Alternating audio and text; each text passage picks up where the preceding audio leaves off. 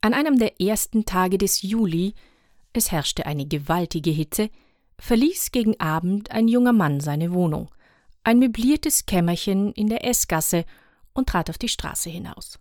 Langsam, wie unentschlossen, schlug er die Richtung nach der Karbrücke ein.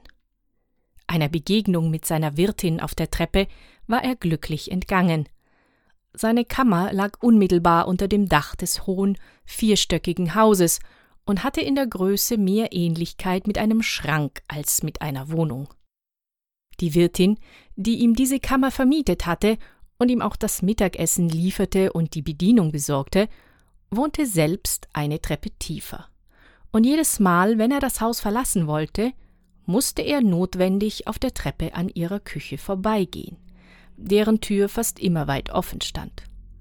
Und jedes Mal, wenn der junge Mann vorbeikam, ergriff ihn ein peinliches Gefühl der Feigheit, dessen er sich stirnrunzelnd schämte.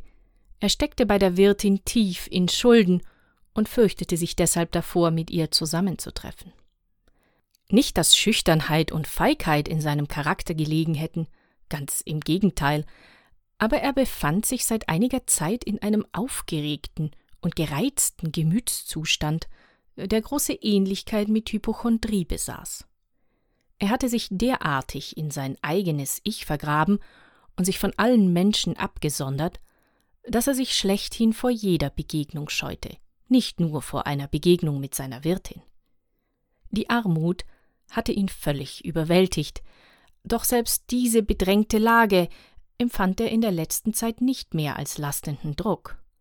Auf Brotarbeit hatte er ganz verzichtet, er hatte keine Lust mehr zu irgendwelcher Tätigkeit.